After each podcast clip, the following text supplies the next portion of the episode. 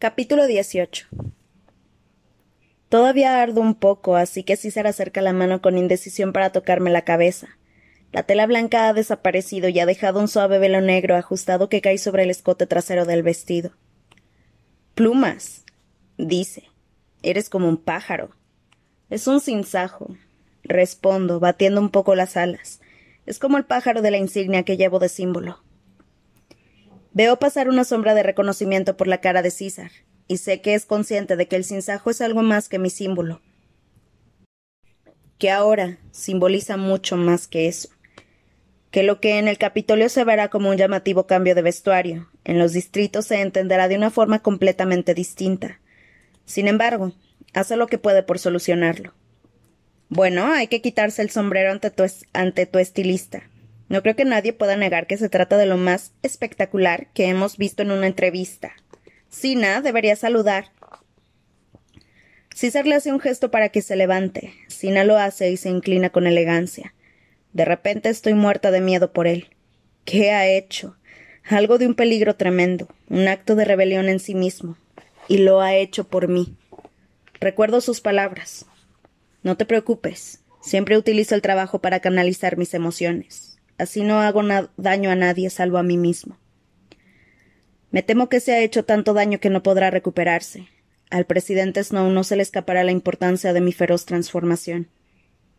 El público, tan pasmado que había guardado silencio hasta el momento, prorrumpe en sonoros aplausos. Apenas oigo el zumbido que indica que mis tres minutos se han agotado. César me da las gracias y vuelvo a mi asiento con un vestido que ahora parece más ligero que el aire. Cuando paso al lado de Pita, me dirige a su entrevista. No me mira a los ojos. Me siento con precaución, aunque aparte de las nubecillas de humo que suelto de vez en cuando, parezco ilesa, así que centro mi, mi atención en él.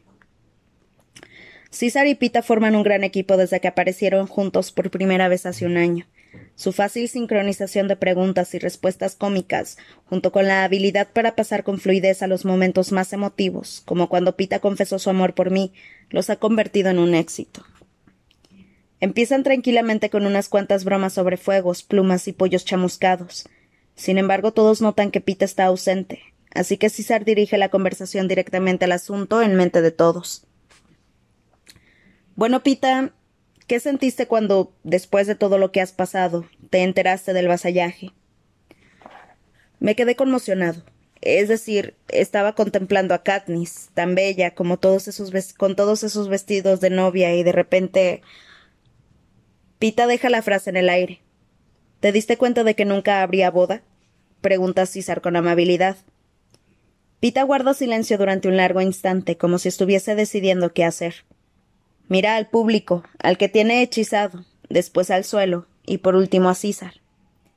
César, ¿crees que todos los amigos que nos están viendo sabrán guardar un secreto? El público deja escapar unas carcajadas incómodas, porque ¿qué quiere decir? ¿Guardar un secreto ante quién? Todo el mundo está mirando. Estoy bastante seguro, responde César. Ya estamos casados, anuncia Pita en voz baja.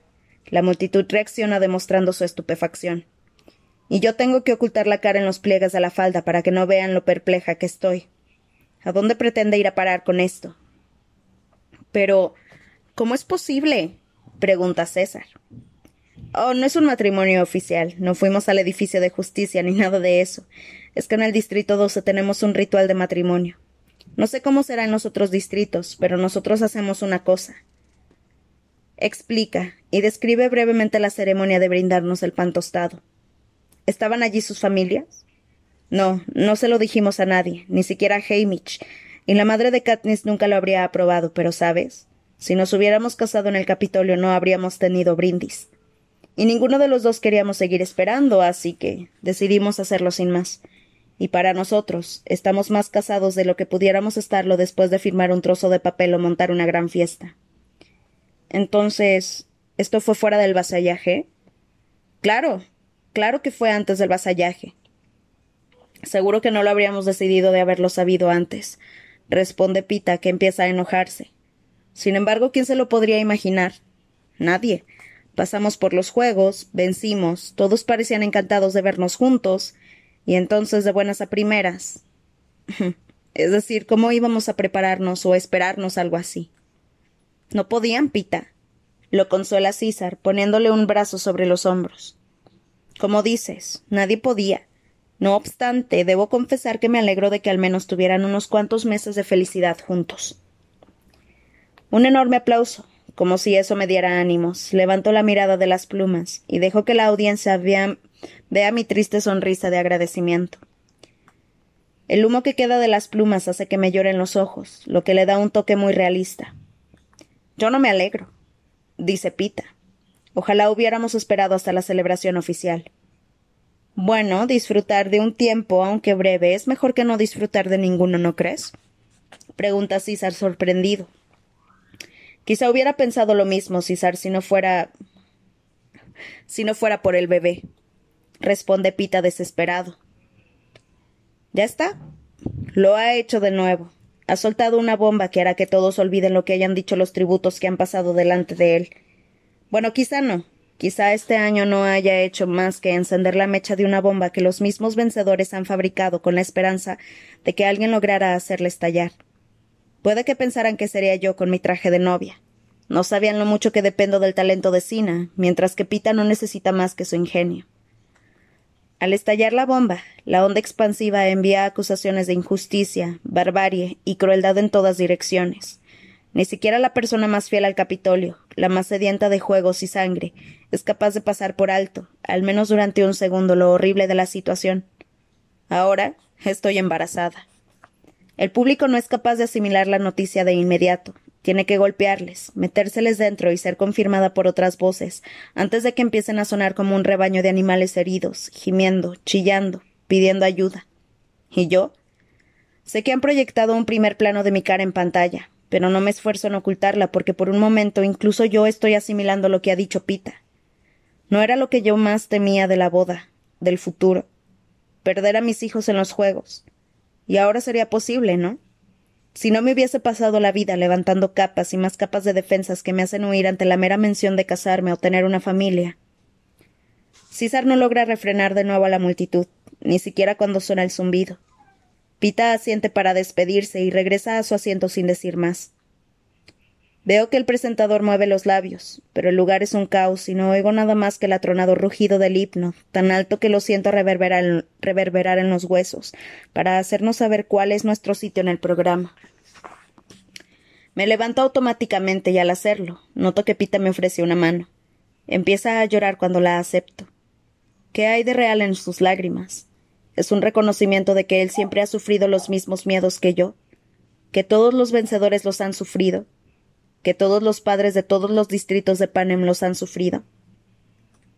Miro al público, aunque los rostros de la madre y el padre de Rume bailan delante de los ojos. Su pena, su pérdida. Me volteo de forma espontánea hacia Chaff y le ofrezco la mano. Mis dedos se cierran en torno al, al muñón de su brazo y se aferran con fuerza. Entonces sucede. A todo lo largo de la fila los vencedores empiezan a tomarse de la mano. Algunos de inmediato, como los adictos, Wires y Viti. Otros vacilan, como Brutus y Enovaria, pero al final ceden ante la presión de los que los rodean. Cuando terminan los últimos acordes del himno, los veinticuatro formamos una fila unida en lo que debe ser la primera muestra pública de unidad entre los distritos desde los días oscuros. Mientras la pantalla empieza a fundirse en negro, noto que se dan cuenta de ello. Sin embargo, es demasiado tarde. Con la confusión no nos cortaron a tiempo. Todo el mundo lo ha visto. Ahora empieza el problema en el escenario. Las luces se apagan y nos dejan que volvamos a tientas al centro de entrenamiento. He perdido a Chaff, pero Pita me guía hasta un ascensor. Cuando Finnick y Joanna intentan unirse a nosotros, un agente de la paz bastante violento les impide el paso y salimos solos. En cuanto ponemos un pie fuera del ascensor, Pita me agarra por los hombros. No tenemos mucho tiempo, así que dime, ¿tengo que disculparme por algo? Por nada, respondo. Se ha arriesgado mucho sin pedirme permiso, pero me alegro de no haberlo sabido, de no haber tenido tiempo para dudar sobre su decisión y dejar que la culpa por lo que pensara Gale me impidiera ver lo que realmente siento por lo que ha dicho Pita. Y me siento poderosa. Muy lejos de aquí existe un lugar llamado Distrito 12, en el que mi madre, mi, mi hermana y mis amigos tendrán que cargar con las consecuencias de lo sucedido esta noche. A un breve viaje en aerodeslizador de nosotros está la arena, donde mañana, Pita, Los demás tributos y yo nos enfrentaremos a nuestro propio castigo. Sin embargo, aunque todos tengamos una muerte horrible, esta noche ha pasado algo en el escenario que no puede deshacerse.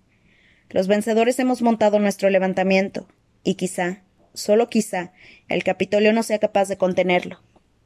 Esperamos a que regresen los demás, pero cuando se abre el ascensor solo aparece Hamish. Ahí fuera es la locura. Han enviado a todos a casa y han cancelado el resumen de las entrevistas en televisión. Pita y yo corremos a la ventana e intentamos entender lo que pasa más abajo en la calle. ¿Qué están diciendo? pregunta Pita. ¿Le están pidiendo al presidente que detenga los juegos? Creo que ni ellos mismos saben qué pedir. La situación no tiene precedentes. La simple idea de oponerse a los planes del Capitolio es fuente de confusión para la gente de aquí, responde Hamish. Pero Snow no va a cancelar los juegos de ninguna manera. Lo saben, ¿verdad? Lo sé. Ya no pueden echarse atrás. La única opción es devolver el golpe y devolverlo con fuerza. ¿Los otros se han ido a casa? Pregunto. Se lo han ordenado. No sé cómo les irá con toda esa muchedumbre en la calle. Entonces. No volveremos a ver a Effie, comenta Pita. El año pasado tampoco la vimos la mañana de los juegos. Dale las gracias a nuestra parte. Más que eso, haz que sea algo especial. Al fin y al cabo, estamos hablando de Effie. Añado. Dile lo mucho que la apreciamos, que ha sido la mejor acompañante del mundo y que. que la queremos mucho. Guardamos silencio durante un momento, retrasando lo inevitable, hasta que Hamish dice: Supongo que nosotros también tenemos que despedirnos. ¿Un último consejo? pregunta Pita. Sigan vivos, responde Hamish con voz ronca. Se ha convertido en nuestra broma privada. Nos da un abrazo rápido a cada uno y me doy cuenta de que es lo máximo que puede soportar. Vayan a la cama. Necesitan descansar. Sé que debería decirle un montón de cosas a Hamish, pero no se me ocurre nada que él no sepa ya. La verdad. Tengo un nudo tan grande en la garganta que de todos modos dudo que pueda hablar. Así que de nuevo dejo que Pita lo haga por los dos. Cuídate, Hamish. Cruzamos la habitación y al llegar a la puerta la voz de Hamish nos detiene. Katniss, cuando estés en la arena, empieza, aunque se calla. Por la forma en que frunce el ceño, sé que ya lo he decepcionado. ¿Qué? Pregunto a la defensiva. Recuerda quién es el verdadero enemigo. Me dice. Eso es todo. Váyanse ya. Salgan de aquí. Recorremos el pasillo. Pita quiere parar en su cuarto para quitarse el maquillaje en la ducha y reunirse después conmigo dentro de unos minutos, pero no lo dejo. Estoy segura de que si se cierra una puerta entre nosotros, se bloqueará y tendré que pasar la noche sin él. Además, tengo regadera en mi habitación. Me niego a soltarle la mano. ¿Dormimos? No lo sé. Pasamos la noche abrazados en una tierra intermedia entre los sueños y la vigilia, sin hablar. Los dos tenemos, tememos molestar al otro con la esperanza de poder acumular algunos preciados minutos de descanso. Sina y Portia llegan al alba y sé que Pita tendrá que irse. Los tributos entran en la arena solos. Me da un besito. Te veré pronto, me dice. Te veré pronto. Respondo. Sina, que me ayudará a vestirme para los juegos, me acompaña al tejado. Estoy a punto de subir la escalera al aerodeslizador cuando lo recuerdo. No me he despedido de Porsche. Yo se lo diré.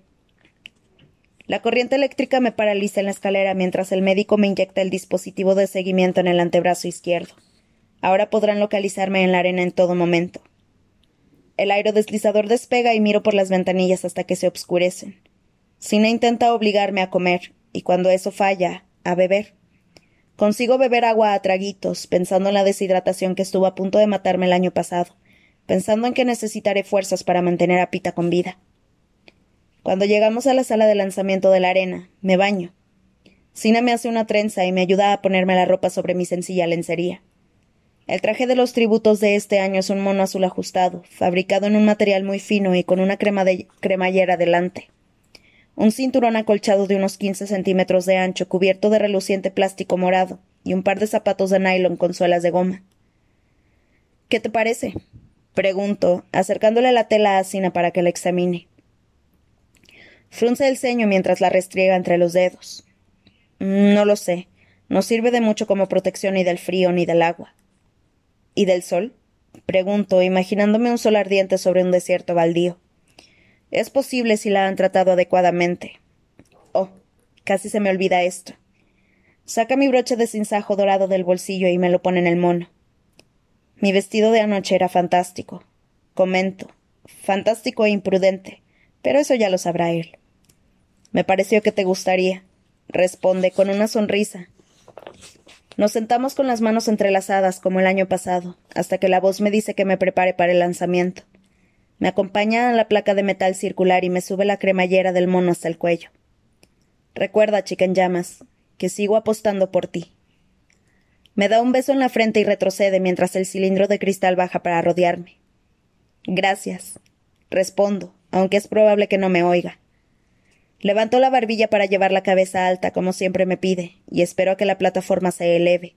Sin embargo, no lo hace, y sigue sin hacerlo. Miro así arqueando las cejas en busca de una explicación. Él sacude levemente la cabeza, tan desconcertado como yo. ¿Por qué están retrasando esto? De repente, la puerta que está detrás de él se abre de golpe y tres agentes de la paz entran en tromba en la habitación. Dos, sujetan los brazos de Sina a su espalda y lo esposan, mientras que el tercero lo golpea en la sien con tanta fuerza que cae de rodillas. Y no dejan de golpearlo con guantes tachonados de metal, abriéndole heridas en la cara y el cuerpo. Empiezo a gritar como loca, a golpear el inflexible cristal intentando llegar hasta él. Los agentes de la paz no me hacen ningún caso y se llevan a rastras el cuerpo inmóvil de Sina. Solo quedan las manchas de sangre en el suelo. Mareada y aterrada, noto que la placa empieza a subir. Todavía estoy apoyada en el cristal cuando la brisa me agita el pelo y me obligo a enderezarme. Justo a tiempo, porque el cristal se retira y me quedo de pie en la arena. Algo parece estar mal. El suelo es demasiado brillante y reluciente y no deja de moverse.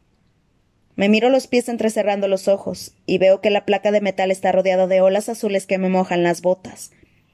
Levanto la mirada poco a poco y asimilo la visión del agua que se extiende en todas direcciones. Solo logro formar un pensamiento coherente. Este no es lugar para una chica en llamas.